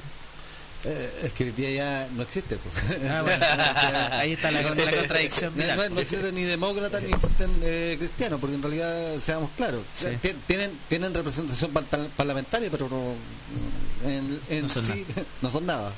Somos Proyecto Chavo Tarifa de nada. Invierno. funerarias no somos nada. Sí. Ojo, Eh, ojo ese tema de la funeraria, no sé si lo han tomado. Eh, Seguimos con la iniciativa en beneficio de la ciudadanía, proyecto de ley impulsado por la diputada Carol Cariola eh, respecto a la tarifa de invierno que eh, de alguna manera sobrecarga la- el cobro por el consumo en, en- en la época invernal de una manera bastante abusiva. Esto también es beneficio económico para la ciudadanía. Oye, eh, una acotación. Ayer, eh, bueno, yo cuido a mi madre en las noches. Ayer iba saliendo de mi casa y adivina qué. En la esquina explotó un transformador de la luz. Nos cobran un dineral por la, por la luz. Nos cobran un sobrecargo en invierno por la luz. Y no hay ninguna mantención. Es el segundo, el segundo transformador que veo explotar, porque uno explotó cerca de Vicefan también. Ninguna mantención. Ni Puro- ningún pura, platita para el bolsillo no más baja. Claro, pues. Sí. Así es. ¿En qué consiste la tarifa de invierno? Para primero plantear esto y, la necesidad de la, de la diputada como eh, proyecto de ley. Eh, el límite de invierno se calcula fundamentalmente eh, a partir de la de- del cálculo que se hace, valga la reiteración, del consumo del cliente registrado entre los meses de agosto, casi primavera, y el, y el mes de mayo, ¿ya? Más un 20%. O sea, se hace un cálculo promedio y se estima de que el cliente va a consumir un 20% más durante los meses más fríos, mayo, junio, julio, hasta eh, que vuelve el, mes de agosto. Bueno, esto, eh, este cálculo hace un recargo cuando el promedio del consumo mensual es mayor a un cierto rango que son 430 kilowatts por hora. Y ahí en las boletas uno puede empezar a revisar. Hay meses que obviamente eh, el recargo es, es mayor, o sea, el consumo es mayor, el consumo es menor, pero eh, a partir de este rango eh, se cobra un extra de esta por, en esta tarifa de invierno al usuario eh, durante estos meses. Bueno, la idea de la diputada Carol Cariola es eliminar este límite de invierno, eliminar este sobreprecio, o sea, esto no quiere decir de que la luz no se vaya a pagar, sino que se elimine esta lógica del sobreprecio en el consumo de en los meses de invierno, porque además en esta reconversión eh, tecnológica y en esta reconversión de la calefacción se está abandonando mucho mucho la leña, mucha salamandra, mucha calefacción de esa vía y se está volcando a el consumo eléctrico, ya que es comilla más limpio, pero que puede generar a la larga ya problemas por falta de mantención, por ejemplo, que le explote el transformador ahí- aquí a Aldo o también en, eh, en el sector del Boldo en distintos rincones. Y además, oye, caen dos gotas en Curicó y antes que caigan esas dos gotas ya se corta la luz. Y eso es, es sabido, ¿ya? A través de, para plantear esto, a través de una carta solicitaron al presidente Boric poner fin a la tarifa de invierno para clientes regulados del sistema eléctrico y poner urgencia al proyecto de ley que acaba con este sobreprecio, ¿ya? También hay eh, municipios o municipalidades, eh, la Asociación Chilena de Municipalidades, representada por Carolina Leitado, alcaldesa de Peñalolén, que se suman a esta, a esta eh, iniciativa de eliminar la tarifa de invierno, o sea, este sobreprecio. Eh, cito, esta es una tarifa adi- adicional que no tiene ningún sentido eh, su vigencia en la actualidad, ¿ya? Este sobrecargo del, por sobre el 20%, ¿ya? Así que esto también es un beneficio eh, para la- el bolsillo de las personas que obviamente la derecha va a votar en contra porque también son financiadas por las grandes compañías eléctricas, ¿ya? Ojo, este sobreprecio, para contextualizar, es utilizado por primera vez en 1983, dictadura, y su límite fue modificado recién el 2009, llevándolo a la actualidad al límite de los 350 kilowatt hora. Oye, yo que- quisiera saber, eh, estos diputados patriotas, y eh, si la CGE le va a hacer lobby. Porque ahora la CGE es chino. Sí, los comunistas. Exactamente. Oye, pero eh, esto me suena mucho a- al tema de- de- de- del cambio de hora, eh, de alguna manera. Es, es como esa discusión que nadie entiende porque WIFA cambian la hora si al final tú te levantáis a la misma hora y te acostáis a la misma hora. Hay, hay más sol, hay más... Pero igual tenés que levantarte, ¿no? Claro. No es un, no es un tema que, que, que tenga que ver con... Aquí no, no es un tema que tenga que ver con que se oculte más el sol o no se oculte el sol, sino que en realidad Eso es. Eso disponer, los- eso disponer mejor de la luz. Eso era en los 60. Hoy Cuando, día, hoy cuando día- los horarios de, de trabajo, los horarios de vida de las personas eran dis- distintos. y además que no había las tecnologías que hoy día existen también. Sí, pues. Porque la, la mañana, claro, poner la disposición. Mira, Pero en Es particular, esta, esta es una discusión, una discusión que no es tan solo de Chile, ¿eh? hay una discusión mundial en torno al tema de cambio de hora y, y en realidad, eh, bueno, eh, lo, lo daba como ejemplo nomás, pero sí, este, sí, el Sí, es, que, de- es que en realidad eso. está establecido ahora. Habría que, que ver el tema de verano, pero bueno, Es que, eh, pero el tema es, o sea, ¿cuál es la justificación para cobrarte más plata? O sea, a ver, Además, cierta- ciertamente, claro, en el verano ¿en qué otro país se cambia la hora? Eh, Sí, solo no, no, pero Chile. eh, eh, hablando del tema eléctrico, eh, te cobran más plata porque eh, resulta que en el verano casi no ocupáis electricidad, po. Es muy poca la electricidad que ocupáis. porque a está a la Entonces- disposición a, a no estar dentro de la casa, estar más fuera quizás. la lógica, la lógica que veo de aquí es una lógica empresarial. O sea, yo pierdo plata contigo porque no me pagáis lo que eh, yo necesito durante el verano, así que te lo cobro en invierno. Exacto. Nada más. Esa es la lógica. Ojo, esto es distinto a lo que quizás eh, existe con el sobreconsumo de agua. El, el agua es un recurso que eh, no está, eh, digámoslo, eh, a disposición sin mayores alteraciones para la ciudadanía. ¿ya? O sea, hay que limitar el consumo de agua, obviamente, pero el tema eléctrico acá, cobrar más por un consumo que está justificado por las condiciones ambientales también, eh, eso no, no corresponde. Entonces, la idea de la diputada, bueno, este proyecto presentado por eh, la diputada Ana María Gamuri, Daniela Serrano, Boris Barrera, Javier Arreya, alcaldesa Lo Espejo, Caldo, Claudio Castro de Renca, Karina Delfino de Quinta Normal, alcaldesa, y Gonzalo Durán, además de la diputada Carol Cariola, eh, junto con académicos de la red eh, de pobreza energética, la Fundación Energía para Todos, además de distintos cores de la región metropolitana y otras autoridades. Esto se le ocurrió a diputados de la izquierda y diputados de gobierno. ¿Cuáles son los proyectos de ley de los patriotas? ¿Cuáles son los proyectos de ley de la derecha? Ponerle freno a cualquier cosa que sea contra el bolsillo del empresario. Exactamente. Oye, eh, o yo- criminalizar los murales de narcotraficantes o la, o la animita. Probablemente salga en, en contraparte con esto un proyecto de ley de, de hacer un, un, un sobrecargo eléctrico eh, de invierno, pero en Punta Arenas, que en Punta Arenas son seis meses de invierno y Bueno, ahí también eh, el, cómo se ve el consumo de, de- respecto a cada territorio.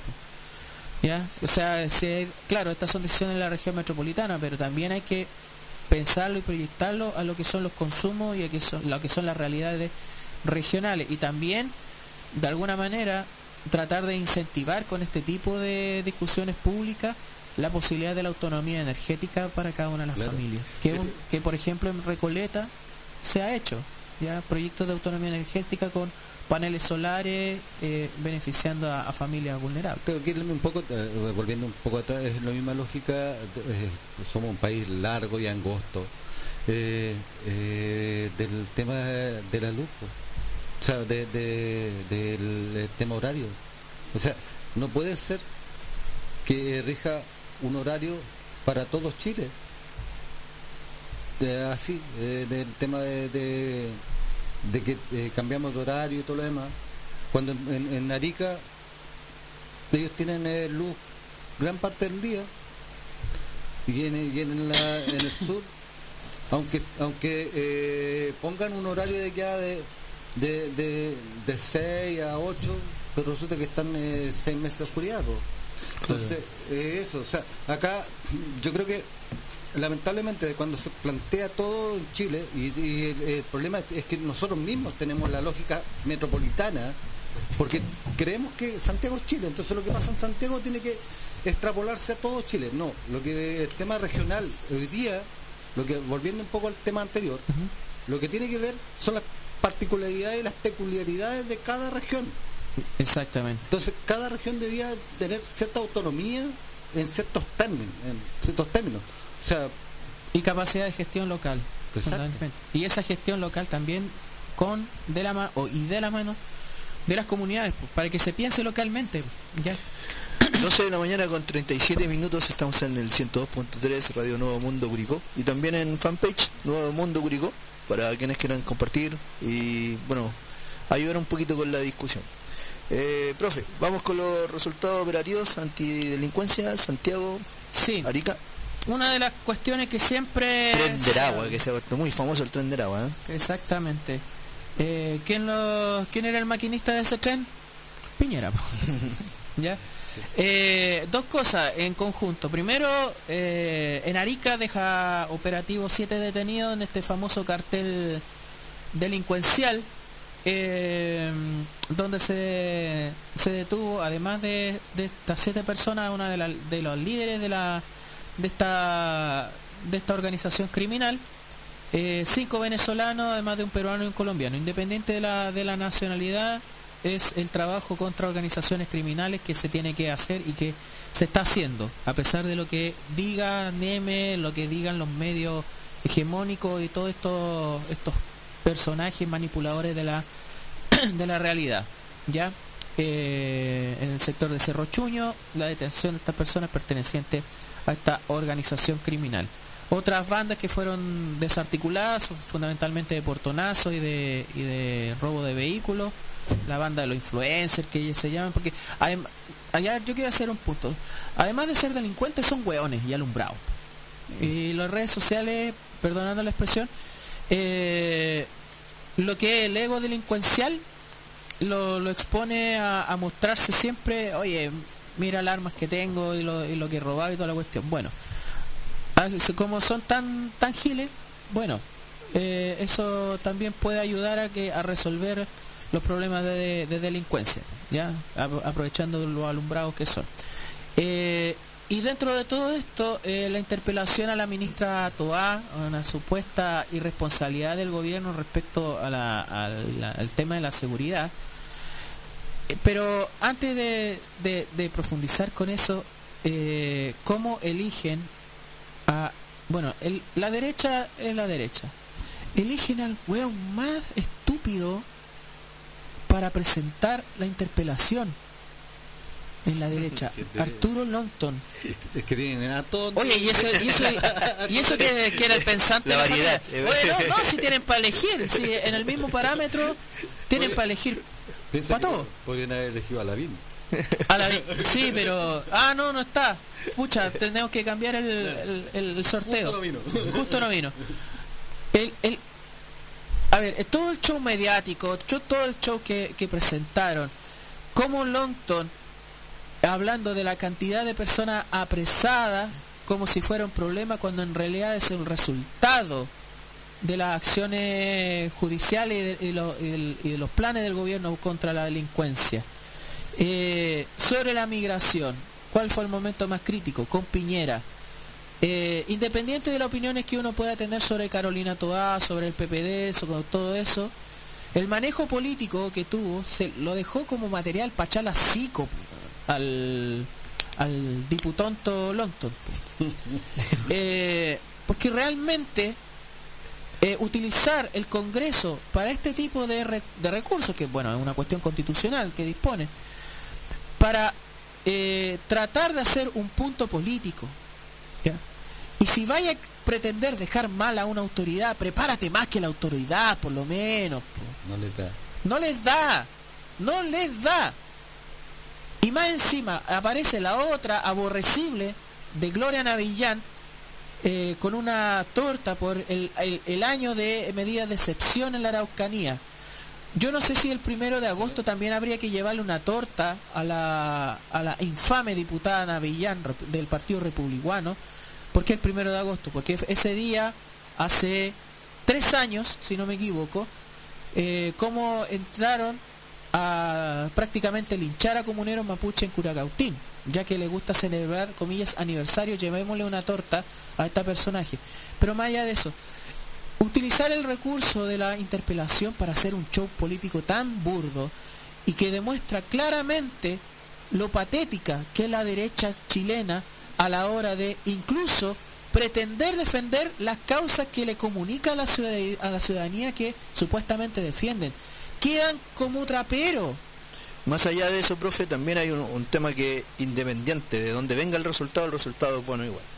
Es que además eh, los eh, los eh, la interpelación dejó muy en claro cuál cuál es- ha sido la batería de eh, recursos de proyectos de ley que se presentaron, ¿ok? Modificación de ahora se está discutiendo la modificación del Código Penal, que es algo súper importante, muy importante, pero se está discutiendo después de casi 140 años, Sí. ¿ok? O sea, es una discusión que se ha venido postergando. No, eh, Espérate 1809. sentadito a que se cambie el código civil. Claro, o sea, ha- hace mucho tiempo. Eh, pero modificación de ley contra crimen, contra secuestro, contra sicariato, que son delitos que están con muy baja penalidad o con una penalidad eh, no acorde a la gravedad del delito. Eh, la ley de, persecución de, la- de los delitos económicos. Eh, plan de calle sin violencia. del tema del- de las armas también. O sea, hay una batería legal que ya literalmente superior, superó, perdón, a eh, los proyectos de ley presentados por Muñones con sangre, con Piñera, que además ni siquiera iban a la variedad o la amplitud de lo que dice relación con la delincuencia. Acá hay una cosa súper importante. La delincuencia no es solamente el portonazo, el lanzazo, el asalto. La delincuencia también es el Paco que se robó mercadería en Temuco. Doméstico, po. lanza. ¿eh? Más de como 150 lucas en mercadería choreando un supermercado. La delincuencia también es la corrupción, la delincuencia es el robo de agua, la delincuencia también es la información privilegiada para negocios espurios. La delincuencia robar en, en una comuna. La delincuencia, claro, es malversación, es la malversación de fondos. O sea, cuando se habla de, de delincuencia siempre está lo que presenta la crónica roja en la radio o en los matinales. Pero hay otro tipo de delincuencia que es la delincuencia empresarial que hace tanto daño o más al común de la ciudadanía que justamente eh, los proyectos de ley presentados por este gobierno y aprobados en discusión legislativa por este gobierno que vota en contra a la derecha eh, va en camino también de, ese, de esa delincuencia. Falta un montón de cuestiones. Por ejemplo, yo propondría algún marco legal que eh, sancionara de una mayor, con una mayor eh, severidad a todos los organismos del Estado que sean cómplices en organizaciones crímenes, organizaciones criminales y en, en tráfico de armas, ya, o sea, incluida la fuerza armada y incluida las policías, ya, o sea, Piensa que en el lavado de dinero el- eh, lo que lo que facilita. Claro, lo- fa- o facilitadores para ponerlo en ese sentido de lavado de dinero, de fraude al fisco de otra clase de delito. O sea, no solamente al que comete el delito o al miembro de la organización en sí, sino que al colaboracionista de esas, de, de esas organizaciones criminales, con información o con, eh, o con omisión de su labor funcionaria, etcétera, etcétera. Y ahí vamos acotando la corrupción y vamos atajando todo ese tipo de delitos. Lo que pasa es que, eh, a ver, eh, lamentablemente en Chile y en esto, eh, eh, la- ah, volviendo un poco a la, a la estructura del Estado, de lo que hablábamos hace un rato atrás, cuando, cuando el Estado eh, también no es autofiscalizado, ¿ya? Y, y cuando hablo de, de- de que el Estado se autofiscalice, estoy hablando de todos, porque en realidad todos somos parte del Estado. Nos como Ya. ciudadanos ser fiscalizadores también. Exacto. Tener la capacidad de fiscalización. Oye, yo hay países en los cuales yo puedo ir a pedir una auditoría a un organismo porque eh, tengo serias Dudas. dudas de cómo está funcionando y puedo pedir una auditoría. Qué lindo sería poder eh, hacer, como un ciudadano, hacerle una auditoría al municipio. con, con- con la, con la claridad y con, la, y con una mayor eh, eh, capacidad de los propios ciudada- ciudadanos de cuestionar todo eso. Pero ¿qué es lo que pasa en este país? Todo Eh, en la- la- el, el tema está y esto esto es, es terrible porque en realidad si lo vemos de estos los organismos que están encargados de la persecución del delito están metidos en delito. Y aquí meto a policías meto al poder judicial y meto también en el caso de los que tienen que velar porque no se cometan delitos a nivel del, del estamento público Contraloría. Contraloría. Bueno, Sí, esta pues, semana como literalmente le pegaron un perdón, le mandaron un perdonazo al municipio y a, a Cristina Bravo por el tema de las platas de, de por trabajo eh, no, no, a ver, no ejecutados a la larga eh, como servicio a, la municipalidad de Curicó, obviamente. Pero bueno, acá en Curicó hay, muchas cosas que se deciden por fuera, fuera de los estamentos, en un café, en una tribuna de un estadio, en un mundial. Mira, acá hay eh, cosas que hay cosas de la política y, y la- y las cuestiones que realmente de la eh, política y la ley, eh, eh, yo te voy a decir una cosa. Aquí en Curicó había, eh, antes de la pandemia, había un café ahí afuera- al lado de, de, eh, un hotel de, que está ahí en, en eh, Carmen, Con- Carmen Comprat. Comprat, el Hotel Raíces. po. donde encontráis a los políticos y a los abogados. Ahí, ahí se corta el queque de Curicó.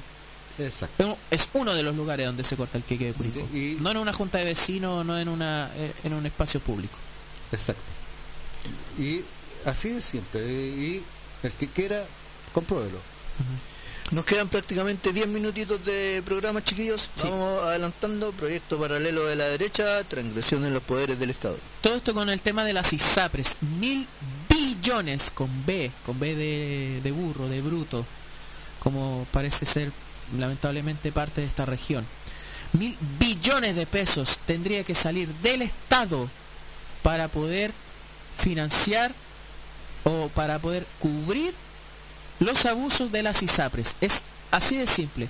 Hablemoslo en un lenguaje concreto. Es como si eh, se le obligara al, al que te hace el portonazo de devolverle el auto que te robó al ladrón.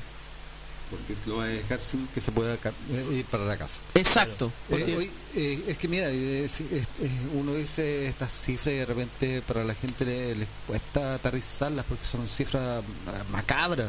Mm. Pero ¿cuántas cuántas calles se podrían pavimentar? un Cefam, el de Renca, 6 mil millones de pesos. Multiplicando son casi 120 Cefam o más. A 150 centros de salud de, eh, nuevos.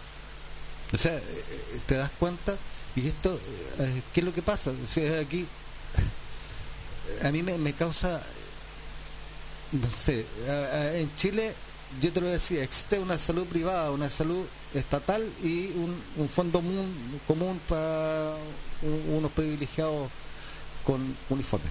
Eh, pero resulta que en algún momento le vendieron la pomada a un montón de gente que sufre. Y, y disculpan nuevamente si alguien se molesta o, o- o piensa que estoy hablando estoy inventando cosas. Alguien que sufre del síndrome de doña Florinda que eh, ganaba 500 lucas y se fue a un ISAPRE porque le daba más estatus. Oye eh, a ellos les robaron si no es otra cosa les robaron. Aquí no es que te que es que no te dieron una prestación, no, le robaron literalmente, le aumentaron arbitrariamente los planes para que pagaran más por algo que no valía eso. Exactamente. Es O sea, te, te sobre, te sobre el sobreprecio de un producto. Claro, claro. ya de tanto que se reclama oye el precio del aceite ya el precio del aceite está con está inflado por los supermercados el precio de los planes de salud fue inflado por la ISAPRE ya el precio del confort la colusión del confort cómo se cómo manipularon el mercado el pollo todo eso los huevos. bueno, un montón de, de productos de la canasta básica. ¿ya? Aquí si lo llevamos a la fin. misma lógica, eh, es un sobreprecio de algo que no valí, que no correspondía el valor a lo que realmente era. Y ojo que no necesariamente, eh, es decir, esto es lo peor, es que no necesariamente esa persona utilizó la prestación. Exacto, tampoco consumiste o utilizaste el producto. Claro, o sea, se- tenía que pagar todos los meses un sobreprecio por algo que ni siquiera muchas veces estaba ocupando. Como, como punto aparte, eh, también mencionar que a una ISAPRE, si tú estás enfermo no puedes llegar, No. porque tenía una preexistencia. Sí, que- Claro, o sea, incorporarte Eh, un ESAPRE con una preexistencia todavía te genera dificultades. Por Eh, ejemplo, yo ya estoy sonado, no voy a la, volver la al mujer, ESAPRE. la mujer es más cara que el hombre porque puede quedar embarazada. sí. Lamentablemente todavía se, Eh, se consideran todas esas... Claro, dentro de toda esa frescura, que le agreguémosle eh, lo previo que se necesita para entrar a una Ni ISAPRE. inventado acá en Chile. ¿ah? No, claro. Porque eso, eso viene de las aseguradoras norteamericanas, MetLife. eh, Que son los mismos dueños de Sí, ISAPRE, de ISAPRE y FP. Pero ellos, eh, incluso más, tú sabes que allá postularon seguro médico en Estados Unidos casi sacarte la lotería, porque te investigan hasta hasta dos o tres generaciones, por si no hay un- una Claro, persistencia, toda alguna una enfermedad, etcétera. Mm. Y si estás enfermo no te aceptan más. Claro, Es un seguro de salud, viejo. O sea, a ver, claro. Sí. claro. Sí. Sí. Hay gente que prefiere perder un dedo que ir a que le hagan un, eh, que, le, que le cosen el dedo en un hospital en Estados Unidos. Prefiere perderlo porque el costo, De recuperar la... no, el costo de pagar que hagan eso puede significar que pierda casa, pierda todo. hipoteca todo. Bueno, a, a de agregar esto también el origen de este proyecto paralelo, po. Jimena Rincón. Uy, Qué miserable alimaña que el, bueno. Maule, Maule Terror, votando por ella, que seguramente si se vuelve a postular va a volver a votar por ella. Oye, Maule Terror sumó, sumó varios votos para ser la región más idiota del país esta semana, porque dentro de ese proyecto paralelo que pretende que el Estado salve a la ISAPRES por, eh, por todas estas cifras y que además es una transgresión a las facultades y a la división de poderes del Estado, que eso es lo que realmente define a una república. Una república como tal, se define a partir de la separación de poderes, a diferencia de lo que existe en el absolutismo, la monarquía eh, absoluta, una república se define fundamentalmente por la separación de los poderes del Estado, legislativo, ejecutivo y judicial, en tres entes autónomos y separados, donde cada una de de esos poderes ejerce ciertas facultades y donde no hay intromisión de uno sobre otro, con matices, con matices más allá, con matices menos, pero un gobierno o un Estado, ya un gobernante, no puede transgredir las resoluciones, además de una Corte Suprema. Acá habría una vulneración al Estado de Derecho. O sea, el Estado de Derecho solamente le sirve cuando ese Estado de Derecho se convierte en Estado de derecha. ¿Ya? Me imagino, eh, yo, yo creo que a lo mejor... eh, Ah, y otro de los personajes, Rodrigo Galilea también involucrado en el proyecto de ley. O sea, la sumamos todas. Además del hijo del, del pirómano de Talca, de, de Juan Castro. Menos mal que no está el Coloma, pues. No, pero si Coloma es el que está, bueno, Coloma está en, la, en Senado, pues, es el que recibe el proyecto y obviamente dirige la discusión, si las tenemos todas. Claro. Oye, Oye, a todo esto de los senadores, ¿reemplazaron a Elizalde? Para saber quién es, pues. sí, pues, si la. Aparte. Sí, tenemos a la presidenta del, del Partido Socialista acá como... Ya, ¿y cuándo la vemos? Como senadora. eh, yo me pregunto, y, y a, a las chilenas, a las chilenas, la Rincón sacó su título de abogado con copy-paste. Definitivamente. Porque si no sabe algo tan básico como que cada eh, eh, poder es independiente y lo- un poder no se puede inmiscuir en el otro, porque ya eso es romper el, eh, la democracia Exacto. porque estamos hablando de eso. O sea, Mm. acá se rompe la democracia con un golpe de Estado o eh, in- interfiriendo un, un poder, poder sobre Poder otro. sobre el otro. ¿Ya? Si a esta niña no le, no le enseñaron eso, para mí que no, porque está de, andado carreteando por ahí, a lo mejor eh, le pidió a algún amigo que le hiciera un informe para y para sacarse una buena No, oye, título de han salido declaraciones de contradictorias de la propia Jimena Rincón hace menos de menos de tres años sobre el tema de, la, de las resoluciones judiciales, de que se tienen que respetar, sobre el tema de la ISAPRE, este otro infame de Matías Walker, que también está metido en el, en el chanchullo. O sea, Walker Rincón siempre van de la mano. Bueno, son los únicos que son de su supuesto partido, Partido Demócrata, que no tienen nada de demócrata. Eh, que se supuen- supuestamente son el centro, pero ya vimos que el centro es inexistente, eh, presentando este proyecto de ley. Ya esperemos de que el gobierno se mantenga en lo firme de poder defender y poder comunicar la importancia de la ley corta de ISAPRES para que prevalezca esto, se cumpla este fallo y que sean las empresas privadas que hicieron mal su negocio, ya, ya que convirtieron el derecho a la salud en su negocio, ellos hicieron mal su negocio, abusando de ese poder, abusando de, la, de los cobros a su usuario, eh, tengan que responder como corresponde. Oye, pero. Un, un comentario cortito, Aldo, disculpa. Oye, eh, para la, la gente de, la- de la zona, de la, de la séptima región, ojo que estamos hablando de Jimena Rincón, elegida acá. Claro, por eso Eh, decía de la estupidez de esta región del Maule. pues. ¿Cachai? Oye, y lo peor de todo es que ellos dicen que se pueden ir a la quiebra, pero resulta que sacan eh, Utilidades. millonarias. Igual que la ISAPRE. Y lo que decía Aldo. Igual ¿Quiénes son los dueños? O sea, y- y que la FP. Igual, son los mismos dueños. Son los mismos dueños. Y, y seguimos sumando. Eh, profe, despedida. Me voy a Así un es. Ya.